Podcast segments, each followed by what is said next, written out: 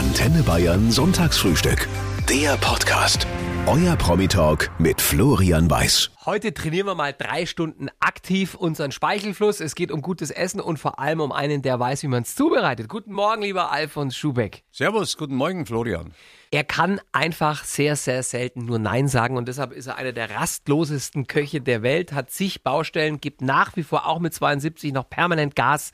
Er schläft selten, wie ich gerade erfahren habe, äh, nach wie vor mehr als fünf, sechs Stunden Ja. in der Nacht. Es war schon schlimmer. Ja, das habe ich mal Zeit gehabt, da konnte ich mir heute noch äh, eine aufstreichen sozusagen, da habe ich nur vier Stunden geschlafen und sag mal, bist du deppert? Ja. Und in Wirklichkeit erholt sich der Körper eigentlich nur im Schlaf, die ganzen Zellen, die Regeneration.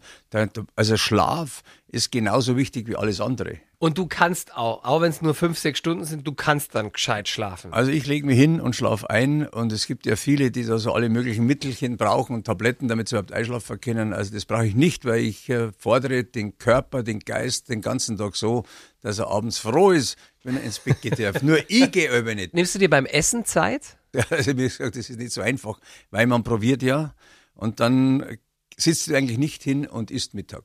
Ja. Weil Äh, du bist permanent am Naschen Ja, quasi. nicht permanent, aber so ein bisschen. Aber eigentlich habe ich mir jetzt angewöhnt, dass ich, äh, sagen wir mal, Mittag ein bisschen was esse und abends auch, weil dann kommst du nicht in diese Phase des ewigen Probierens rein. Ich habe dann 25 Kilo abgenommen. Allerdings habe ich mir vorgenommen, im Monat ein Kilo.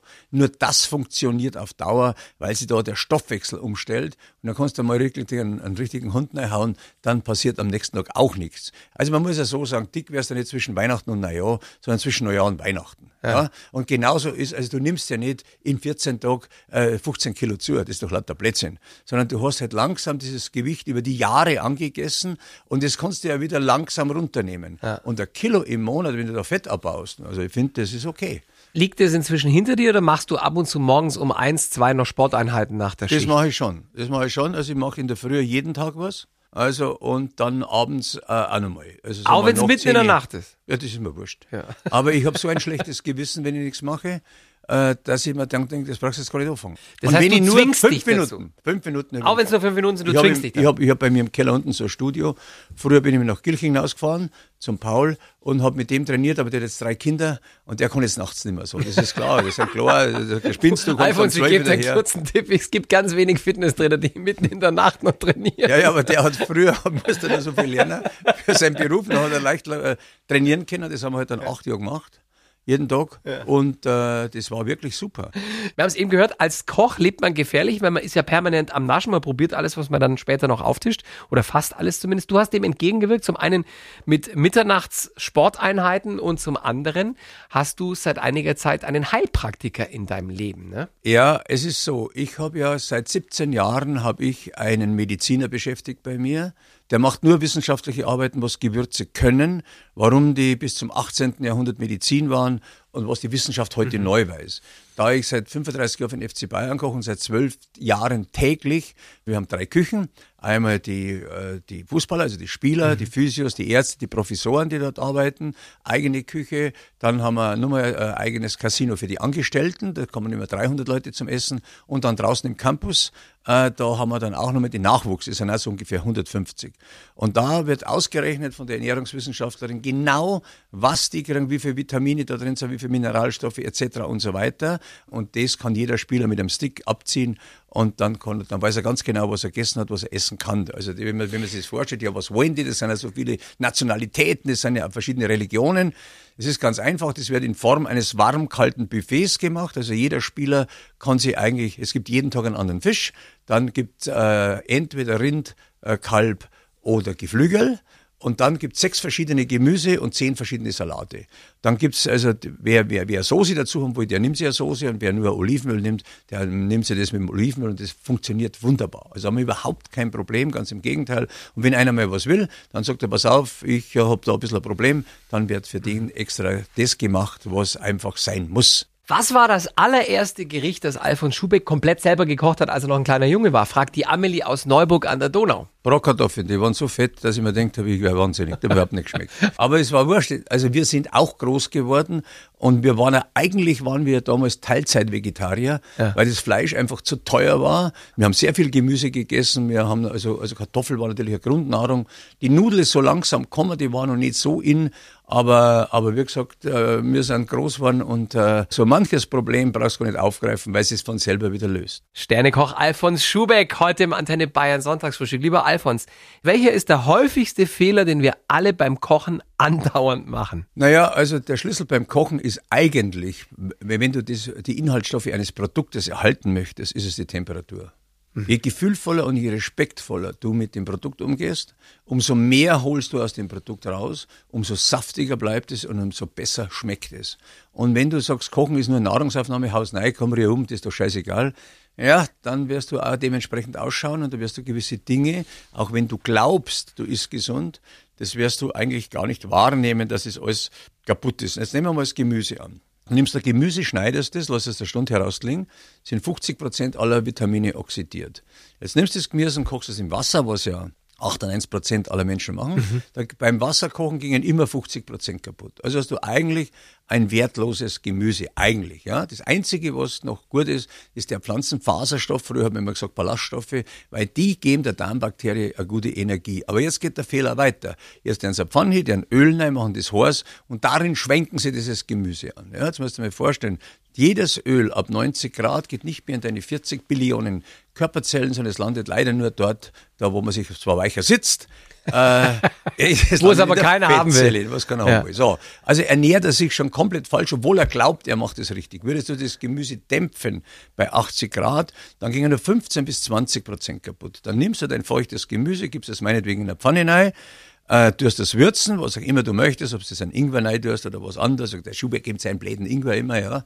Ich nehme seit 35 Jahren Ingwer und ich bin fitter wie manch anderer, ja. weil der Körper einfach diesen Entgiftungsprozess täglich von mir bekommt. Und Gewürze sind die höchsten Antioxidantien, die es gibt auf der Welt. Und die nehmen da halt langsam die Entzündung aus dem Körper raus. Wenn du halt eine Salbe drauf tust, weil du sagst, da tut es mir weh, dann spürst du das nicht, weil mhm. das ist vielleicht, das isoliert den Schmerz. Aber es nimmt die Entzündung nicht raus. Und Gewürze, nachdem das ja 99.850 Jahre Medizin waren, nehmen einfach schön slowly die, äh, diese Entzündungen aus dem mhm. Körper raus. Also mir fällt überhaupt nichts, außer dem, dass im Kopf manchmal nicht stimmt, aber sonst passt alles. Das hast du gesagt. Jetzt pass auf, und dann tust du das würzen und dann gibst du ein bisschen Olivenöl drauf oder normales Öl oder ein Stück Butter, schwenkst es und dann isst du das. Auch ein Sternekoch äh, kehrt mal bei McDonalds oder Burger King ein. Alfons Schubeck, der heute euer und mein Gast im Antenne Bayern Sonntagsfrühstück ist, findet sogar von Fastfood-Ketten kann man noch was lernen übers Essen. Was ist denn das, Alfons? Also zumindestens, wenn du die Kalkulation anschaust,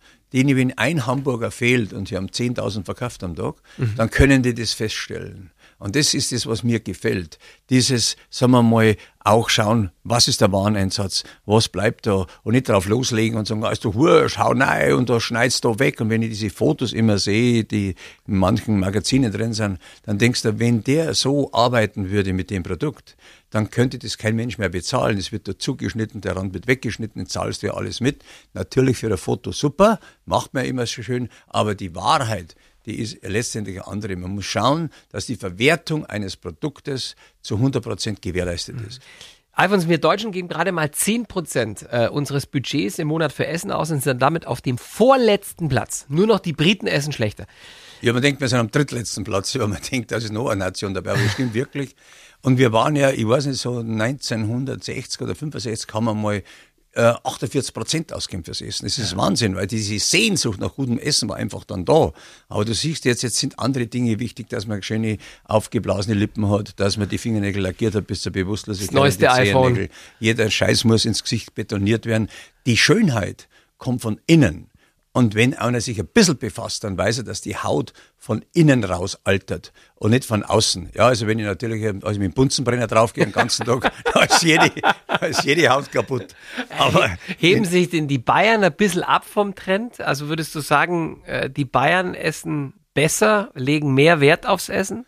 Ich sage mal so, äh, ein richtiger Bayer, also der sagen wir mal, vom Herzen her, von der Sprache her, das Bayerische schätzt, nicht geschert, sondern der das einfach schätzt, der hat vom lieben Gott einen anderen Spritzer mitgekriegt, der altert ganz anders. Also der geht ganz langsam in diese Stufe rein, weil der geht gediegener, ausgewogener, der regt sich nicht wegen jeden Scheiß aus. Also in Bayern verzeiht man viel mehr. Und ich finde, ein Mensch, der nur alles ansaugt, der nur in sich alles überlegt und wie kann ich jetzt das machen, was mache ich, was mache ich da, was mache ich da, der altert ja von Haus aus schon, weil der Körper das gar nicht mitmachen will. Wie sehr schmerzt Sie als Münchner die Oktoberfestabsage, lieber Alfons Schubeck? Das fragt der Michel aus Bad Kötzting. Naja, dass das abgesagt wird, ist eigentlich in der jetzigen Zeit, wo wir nicht durchgeimpft sind, eigentlich logisch, ja. Also das Risiko draußen. Aber leid keiner- tut's da trotzdem. Ja, das tut ja jeden leid. Jede- Jedem, der vor allem Also wenn du nicht sagst, du bist jeden Tag draußen, aber alleine diese Atmosphäre, wenn du nur durchgehst und wenn du dann einen Platz in einem Zelt kriegst und dann trinkst ein Massal und isst ein bisschen was, ein Händler oder was,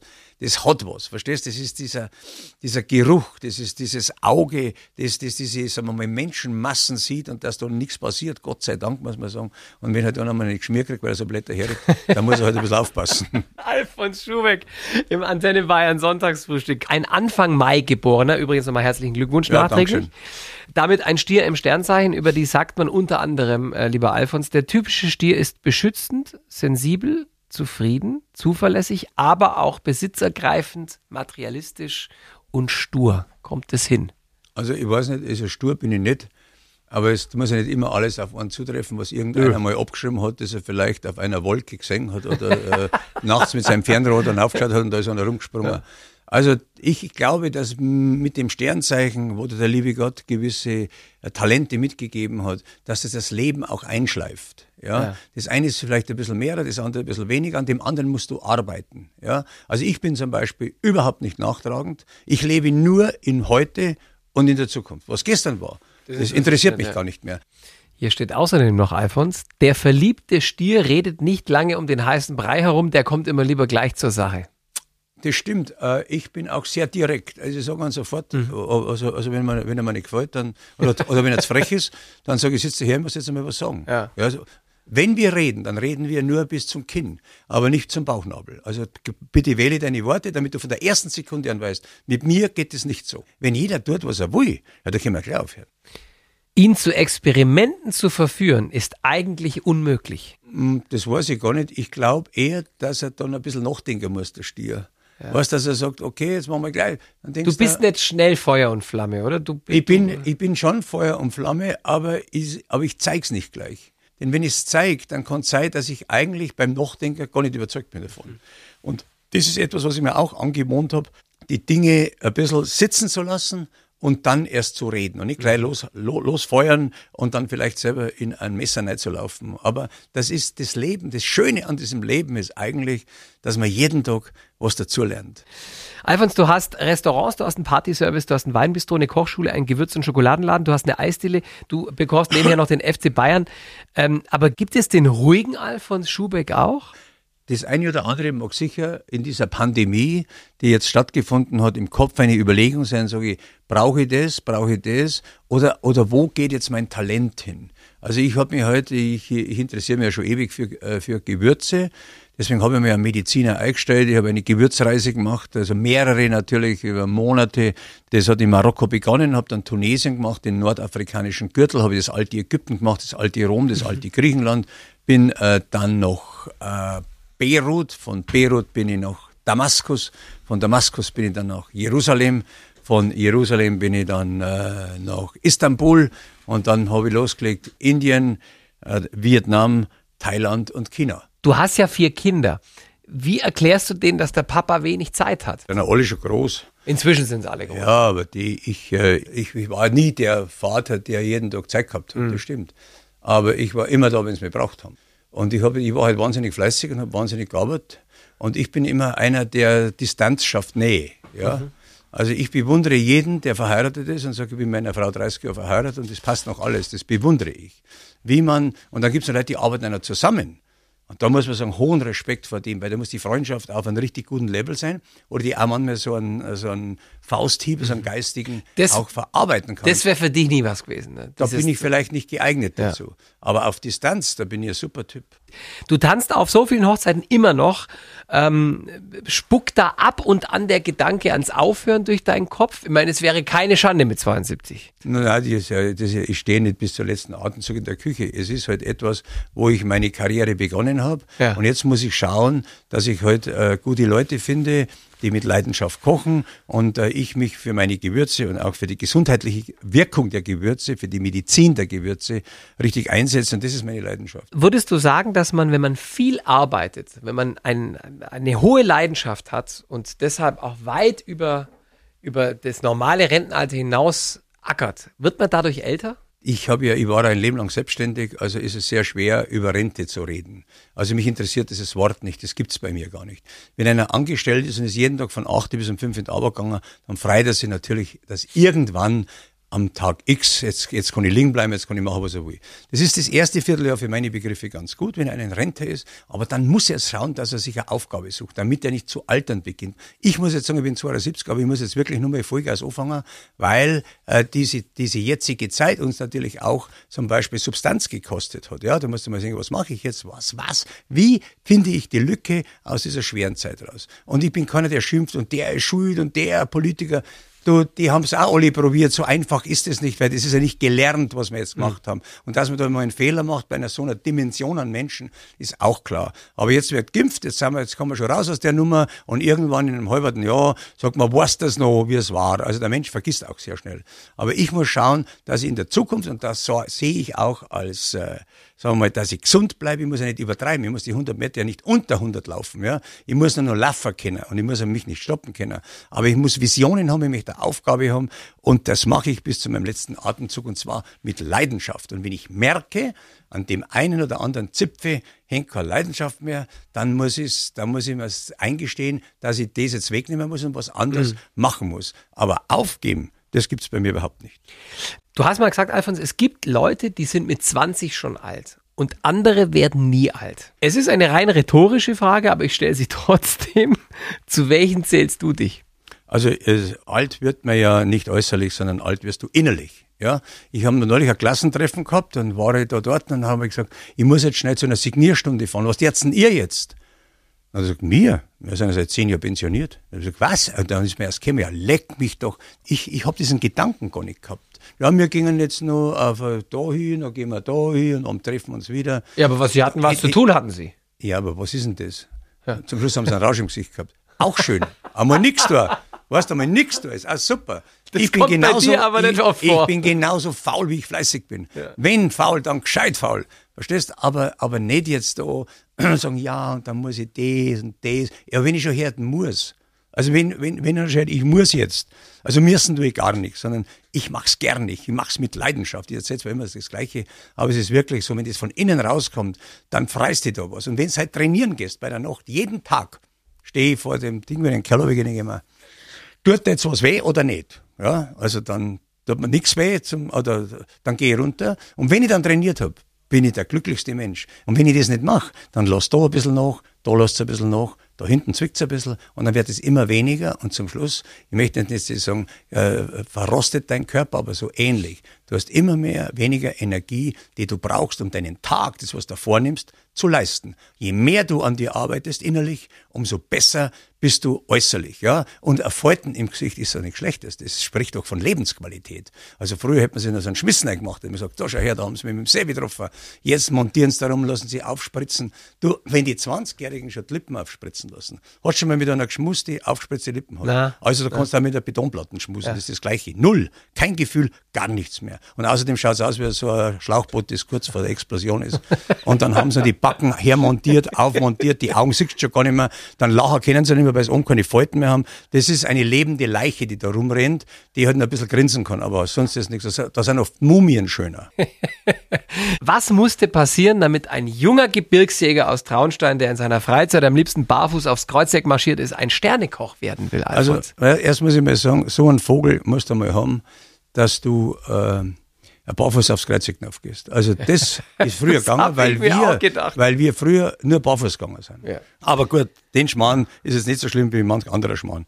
Aber es war so, ich habe zuerst Family-Techniker gelernt und habe gemerkt am ersten Tag, das ist nichts für mich. Dann äh, bin ich auf die Hotelfachschule gegangen, weil das war Dienstleistung. Dann war ich äh, im, äh, im österreichischen Hof und habe da gearbeitet. Das war Österreich, das war super, gell? das war der Saison und das war einfach, da war was los. Dann bin ich nach Genf gegangen, von Genf bin ich dann ein Jahr nach Paris gegangen äh, und dann bin ich nach London gegangen und in London habe ich zwei Tage gearbeitet und dann fällt der Depp, der, einer der Köche die Treppen runter und ich habe in diesem Spezialitätenrestaurant, aber es war an der Knightsbridge, gibt's ja heute alles nicht mehr. Gell? Jetzt musste ich an die Snackbar auf. Dann denke ich mir, so eine Scheiße, da wollte ich jetzt schon hin, ja. Als Snackbar, da muss ich da vor den Leuten kochen. Äh, und dann ich, schmiere ich da meine Cannabis. Und dann klopft man hinten auf die Schultern auf und sagt, wo er da hin muss, ich drehe mich um. Dann war es da schon Connery, ja. Und das war ja zur damaligen Zeit, damals war ich 24 Jahre, das war ja Weltstar, Sean Connery, ja. Ja, James Bond. Jetzt haben wir gedacht, ja, leg mich am Arsch. Ja, das geht ja schon gut los.